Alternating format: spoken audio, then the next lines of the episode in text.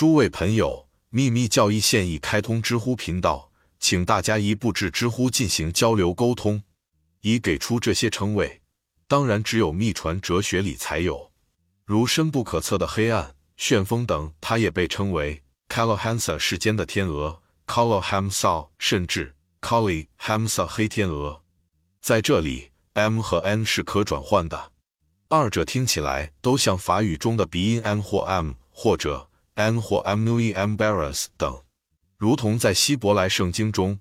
许多梵文的神秘声明传达给世俗的耳朵，不过是一些普通的，而且往往是粗俗的词汇，因为它是以字谜或其他方式隐藏的。Hamsa 或神秘的 Hamsa 这个词就是这种情况。Hamsa 等于 a Hamsa，三个单词传达的意义是 I am he，我是他。英语，但以另一种方式分割时，它将读作 So ham。英文的 He is I，他是我。So ham 相当于 so he 他和 all ham 我或我就是他。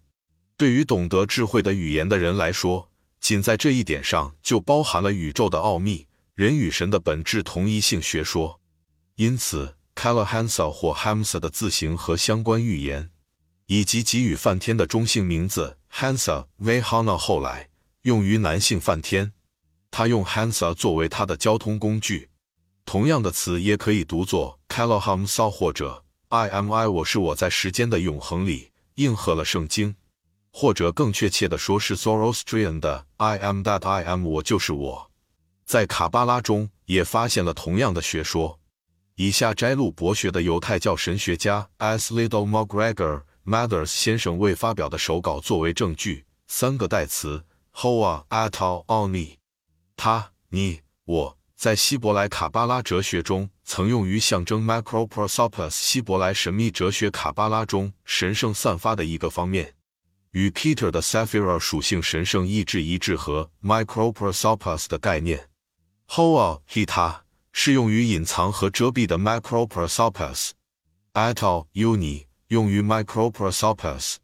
Oni I 我当被表示为发言时，适用于后者。见小盛会。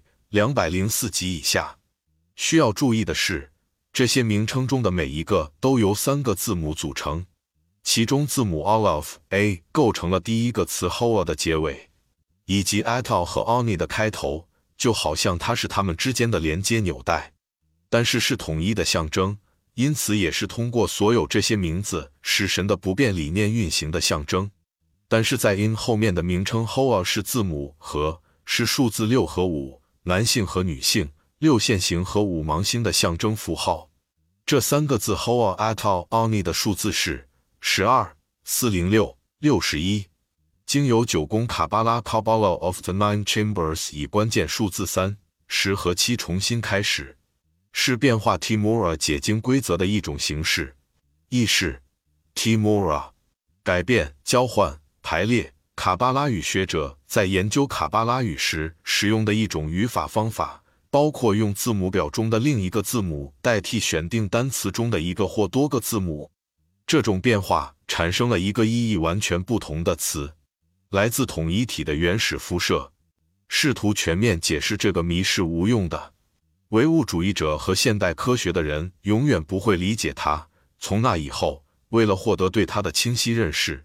我们首先要承认自然界中周遍普及、无所不在、永恒的神的假设；其次，从本质上探究电的奥秘；第三，是人类是唯一伟大单元罗格斯 （Logos） 在地球层面上的七个象征。